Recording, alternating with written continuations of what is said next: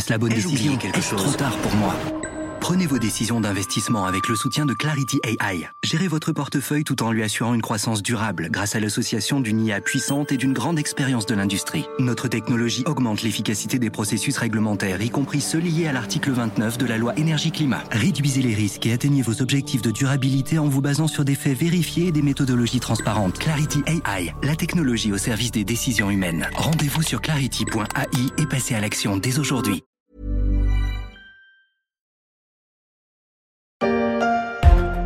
Opération Grand Nettoyage à Sharm el-Sheikh avant l'ouverture de la COP27.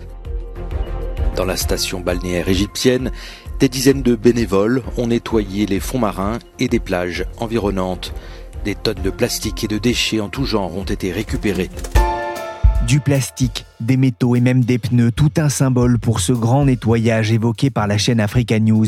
La COP27 s'est ouverte ce dimanche et se déroulera jusqu'au 18 novembre. C'est la ville égyptienne de Sharm el-Sheikh, connue pour ses spots de plongée dans la mer Rouge, qui accueille les débats organisés par l'ONU. Un rendez-vous important, et pas seulement pour l'Égypte.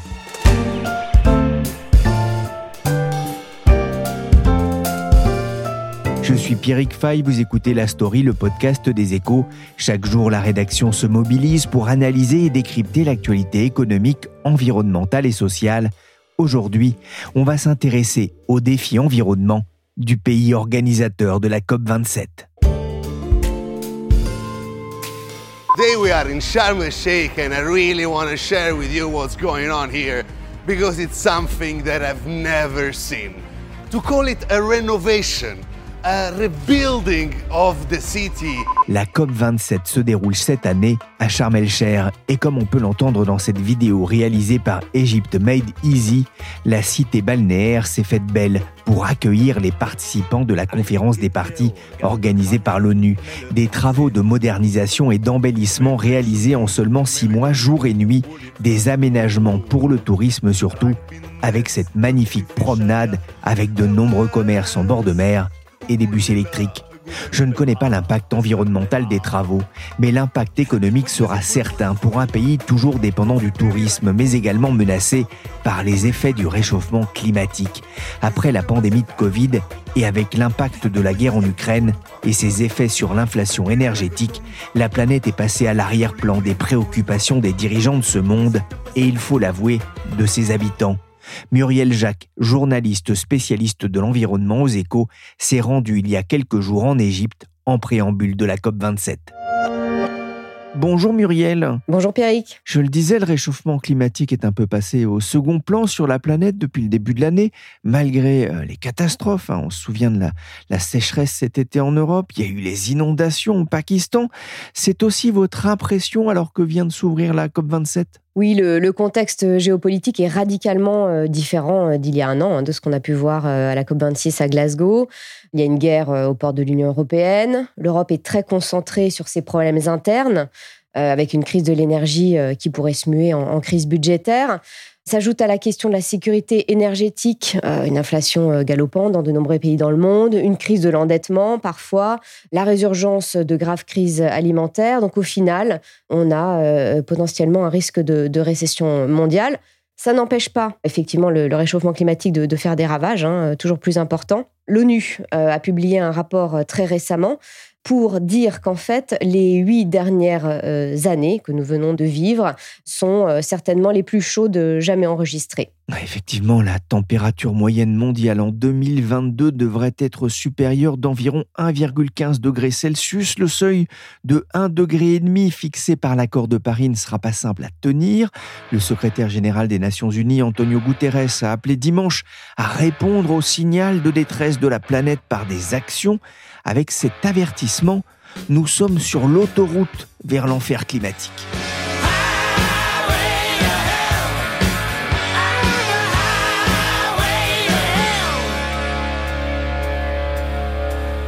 L'autoroute vers l'enfer, un discours remarqué pour un événement où l'on annonce surtout de nombreux absents Oui, alors il y a des absents très remarqués. Hein. Il y a d'abord, comme l'an dernier, euh, Xi Jinping, Il n'a quitté la Chine qu'à une seule occasion euh, depuis euh, le début euh, du Covid. Mais évidemment, c'est une absence qui peut interroger sur les intentions réelles du, premier pays émetteur de, gaz à effet de serre hein, en matière climatique. Et puis, il y a un autre grand absent, c'est le leader indien Narendra Modi. On ne verra pas non plus, a priori, le Canadien Justin Trudeau, ni l'Australien Anthony Albanese. On n'attend pas euh, Vladimir Poutine, hein. ça c'est moins une, surprise. En revanche, le nouveau Premier ministre britannique, Rishi Sunak, a finalement décidé de venir, après avoir beaucoup euh, tergiversé. Mais le roi Charles III, lui, reste à la maison. Il faut noter aussi que le monde de la finance euh, sera bien plus discret hein, que l'an dernier à Glasgow. Par exemple, le patron de BlackRock, Larry Fink, ne viendra pas, ni le patron de, de Citigroup ou de Standard Chartered. Richie Sunak a finalement décidé de venir. Alors peut-être pour ne pas non plus laisser le champ libre à, Boris Johnson, invité par les Égyptiens. Je sais qu'il est devenu moins à la mode de parler de climat, mais la COP26 a permis de faire beaucoup de bonnes choses pour la planète, a dit l'ancien Premier ministre. Le roi Charles III n'avait lui pas eu l'autorisation du 10 Downing Street de se rendre à la COP27. Le roi, très intéressé par les, les questions environnementales, qui a organisé d'ailleurs avec des écologistes et des ONG une réception à Buckingham Palace en fin de semaine dernière. Muriel ça fait beaucoup de défections. Faut-il craindre en conséquence une COP27 au rabais? Il est assez évident qu'il ne faut pas s'attendre à un accord historique qu'on a pu le voir en 1997 avec le protocole de, Kyoto ou à Paris en 2015 avec l'accord euh, de Paris. C'est une COP, la COP 27, qui est présentée par la présidence égyptienne comme une COP de mise en œuvre. Donc l'objectif, c'est avant tout de, faire en sorte que ces engagements passés par les, euh, pays euh, sur la réduction des émissions de gaz à effet de serre, eh bien que ces engagements deviennent euh, une réalité. Ça devrait donc être une COP plutôt très technique. Hein. on peut s'attendre à ce que les délégations passent, par exemple, des heures sur la reformulation d'un texte, sur le placement d'une virgule, par exemple. La jeune militante Greta Thunberg ne se rendra pas non plus en Égypte. Elle a fustigé les COP au sens large, qui ne sont devenus, selon elle, que des machines à greenwashing, là où il faudrait que la société civile puisse se mobiliser pour forcer les dirigeants à agir. Hein, c'est ce qu'elle dit. Mais au fond, Muriel, est-ce qu'on n'attend pas trop, euh, finalement, de ces grands rendez-vous internationaux? Je me souviens avoir posé cette question euh, lors de la précédente COP à Glasgow à François Gémen, qui est un spécialiste euh, des questions de géopolitique de l'environnement. Et en fait, il m'avait expliqué qu'on ne pouvait pas attendre des COP qu'elles règlent à elles seules le problème du changement euh, climatique. En fait, c'est un forum de discussion, c'est un lieu de débat. Il y a des annonces, euh, il y a un texte final avec un langage diplomatique, mais on ne peut pas attendre en soi des COP qu'elles fassent baisser finalement les émissions de, de gaz à effet de serre. Et donc, parfois, c'est véritablement incompréhensible du, grand public. Donc en fait, ce que me disait euh, François Gémen, c'est que pour mieux comprendre ce que sont les COP, on peut les comparer à nos conseils des ministres en France. Euh, on n'attend pas d'un conseil des ministres qu'ils résolvent euh, le chômage ou la dette. le pays demande un processus continu de gouvernement, des élections, etc. Donc c'est pour ça que la société civile a un rôle d'ailleurs qui est particulièrement important puisqu'elle est là pour rappeler aux négociateurs la réalité du changement climatique.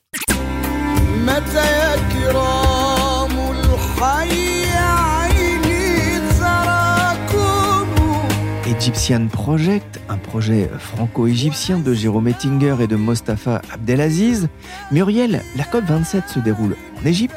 C'est un choix qui ne doit rien au hasard les COP doivent se dérouler sur un continent différent chaque année et euh, l'Égypte était cette fois-ci euh, la seule candidate pour l'Afrique, pour la COP 27. C'est la première fois qu'une euh, COP a lieu en Afrique depuis six ans. La dernière fois, euh, c'était au Maroc en 2016.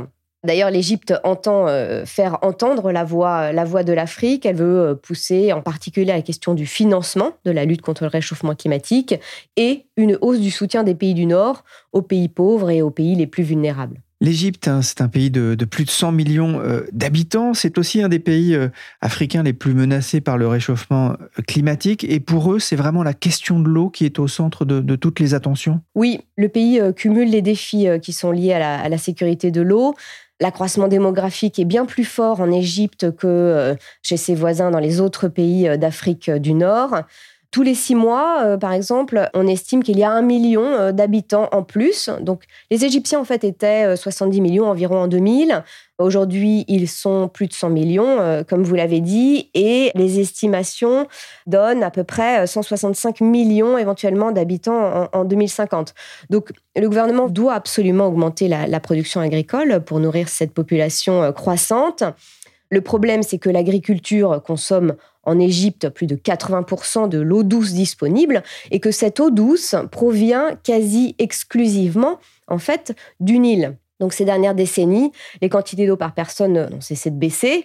Le pays, qui est en plus un des plus secs, un des plus arides au monde, hein, pourrait approcher, euh, selon l'ONU, euh, du seuil très critique de pénurie absolue d'eau dans les 15 ans qui viennent. Ah, le déficit annuel dépasse les 20 milliards de mètres cubes d'eau, alors que l'Égypte est l'un des pays les plus secs du globe. Le stress hydrique, c'est déjà une réalité euh, pour ce pays qui pourrait vivre avec moins de 500 mètres cubes d'eau par habitant et par an, un défi aussi pour euh, l'économie, on l'a dit. Mais Muriel, le pays est aussi sensible au, risque de montée des eaux? Oui, c'est un des autres grands défis euh, de l'Égypte.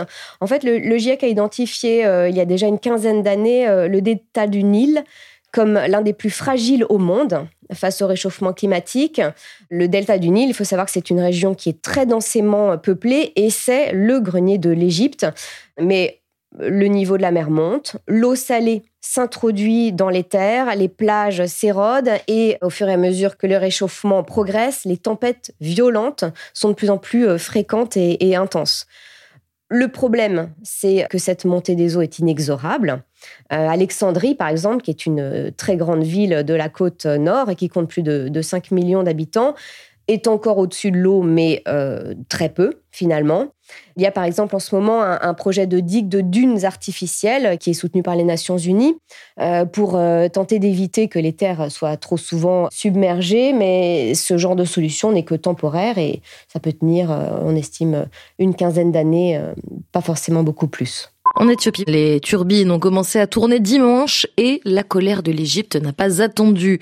Addis Abeba a inauguré ce week-end son grand barrage de la Renaissance, situé sur le Nil bleu et source de tensions avec le Caire et Khartoum depuis plus de dix ans. Le grand barrage de la Renaissance inauguré en février dernier en Éthiopie, l'un des plus grands barrages du monde qui va alimenter la plus puissante centrale hydroélectrique du continent, c'est aussi un objet de tension entre l'Égypte et ses voisins, comme on a pu l'entendre dans ce reportage de RFI Oui. Pour bien comprendre la géographie d'abord, ce barrage a été construit sur le Nil bleu qui rejoint le Nil blanc pour former le Nil, le Nil qui traverse l'Égypte de, long en large et la nourrit. Son remplissage, en fait, crée de, fortes tensions entre l'Égypte et l'Éthiopie notamment. Le Caire craint qu'un remplissage qui soit trop rapide fasse chuter très fortement le débit du fleuve sur son propre territoire, alors que le Nil est donc sa seule source d'eau. Le Nil, enjeu géopolitique pour la région, les ressources en eau de l'Égypte dépendent à plus de 70% du Nil, on le disait, un fleuve partagé avec 11 pays. Et cet accord sur le partage des eaux, qui n'a été signé en 1959 que par deux pays, l'Égypte et le Soudan.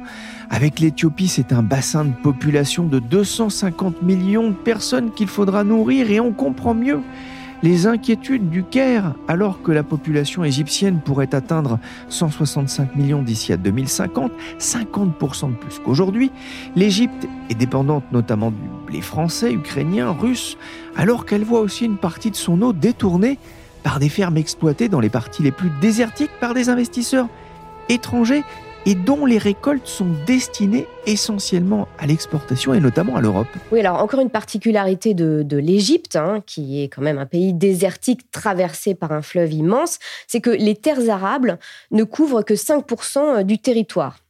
le pays exporte de l'alimentation, des produits euh, alimentaires, beaucoup d'agrumes d'abord, puis de la betterave et des pommes de terre. Le secteur agricole représente euh, une partie importante de son PIB, mais il cherche en parallèle par tous les moyens à renforcer sa sécurité alimentaire. Il a besoin en particulier de céréales et de riz en très grande quantité. Hein. Il faut se souvenir que c'est le premier acheteur mondial de blé. Et donc, on, a vu euh, récemment le gouvernement louer des terres au Congo-Brazzaville, à plusieurs milliers de kilomètres euh, de chez lui, pour y planter et y récolter euh, des céréales et du riz. Le secteur agricole hein, qui emploie directement 30% de la main-d'œuvre et fait vivre la moitié de la population. Un... Les questions économiques sont aussi très importantes pour le pays.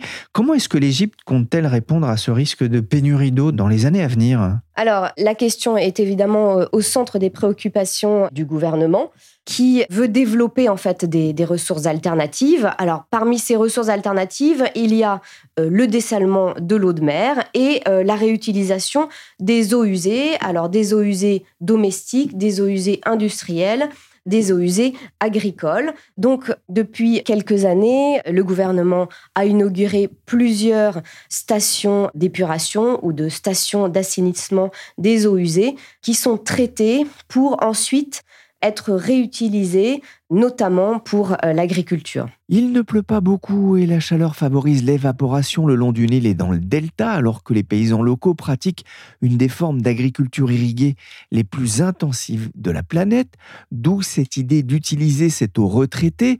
Muriel, l'eau assainie, c'est utilisable pour l'agriculture? Oui, dans certaines grandes stations euh, d'épuration euh, qui sont en Égypte, comme la très grande station de Gabal El Asfar, l'eau est suffisamment traitée pour pouvoir être déversée à nouveau dans les canaux qui vont ensuite permettre aux agriculteurs de puiser l'eau pour irriguer leur culture.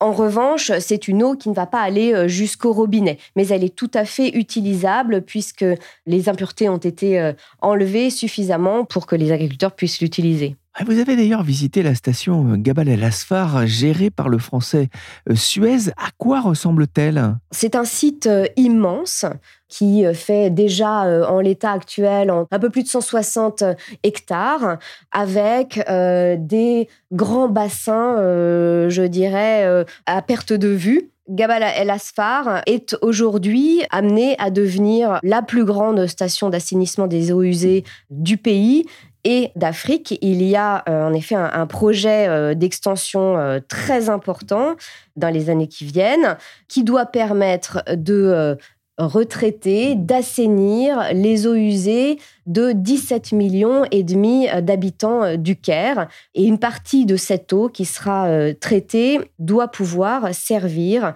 à l'agriculture pour irriguer les terres. C'est un projet euh, pharaonique. On comprend aussi en lisant votre enquête pour les échos Muriel, c'est que c'est aussi une station pensée pour le défi climatique, une station autonome en, matière énergétique? Oui, alors à la différence de stations d'épuration plus simples, en fait, euh, Gabal El Asfar va également euh, fabriquer euh, du gaz qui va permettre à la station d'épuration d'être autonome en énergie à aujourd'hui 65% et l'objectif dans les années qui viennent avec l'extension de la station est d'atteindre une autonomie de 80%. Il faut savoir que c'est quand même un gain important d'énergie puisque euh, les stations d'épuration sont très, très énergivores. Chaque jour, la station absorbe 2,5 millions et demi de mètres cubes d'eau usée, l'équivalent de 1000 piscines olympiques. C'est ce que vous racontez dans votre enquête pour les échos. Cette eau sera donc recyclée pour l'agriculture, mais cette installation a un autre intérêt, réduire la pollution du lac Manzala. Le lac Manzala, qui est à l'est du delta du Nil, est un lac aujourd'hui extrêmement euh, pollué notamment par euh, les rejets des eaux agricoles dans lesquelles il y a euh, des pesticides, mais aussi par les rejets euh, des eaux industrielles. Or, il faut savoir que c'est un lac qui permet aux villages alentours de vivre. On estime à 700 à 800 000 personnes en fait qui profitent de ce lac au quotidien et donc l'idée est justement de pouvoir rejeter de l'eau traitée et donc d'essayer de dépolluer ce lac. Ah, il faut savoir que ce lac, hein, il fournit aussi près d'un tiers du poisson commercial de l'Égypte. On revient hein, toujours à cette question aussi de la sécurité alimentaire.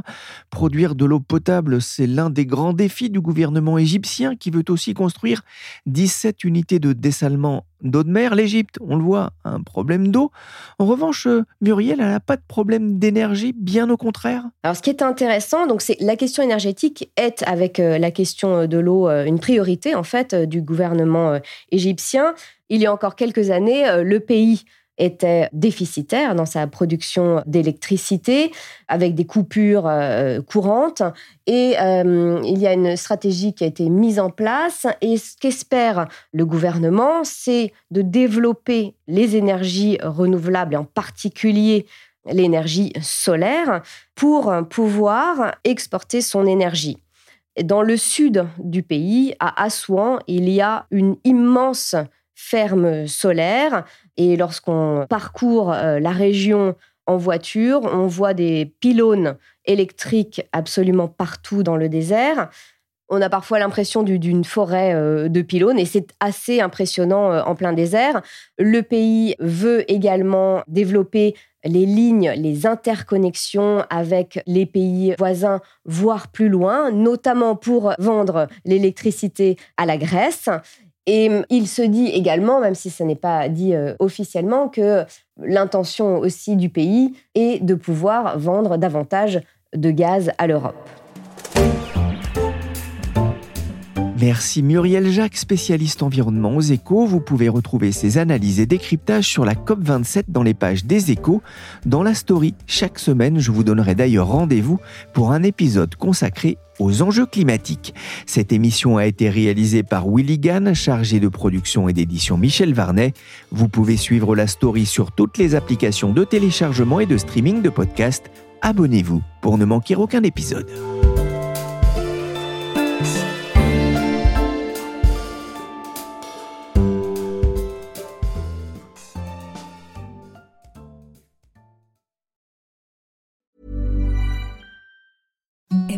The softest sheets you've ever felt. Now imagine them getting even softer over time. That's what you'll feel with Bowl and Branch's organic cotton sheets. In a recent customer survey, 96% replied that Bowl and Branch sheets get softer with every wash. Start getting your best night's sleep in these sheets that get softer and softer for years to come. Try their sheets with a 30-night guarantee. Plus, get 15% off your first order at bowlandbranch.com. Code BUTTERY. Exclusions apply. See site for details.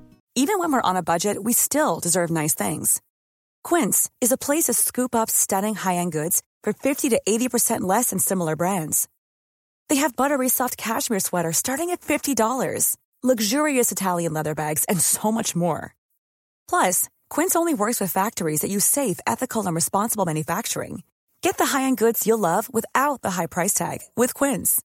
Go to quince.com/style for free shipping and 365-day returns.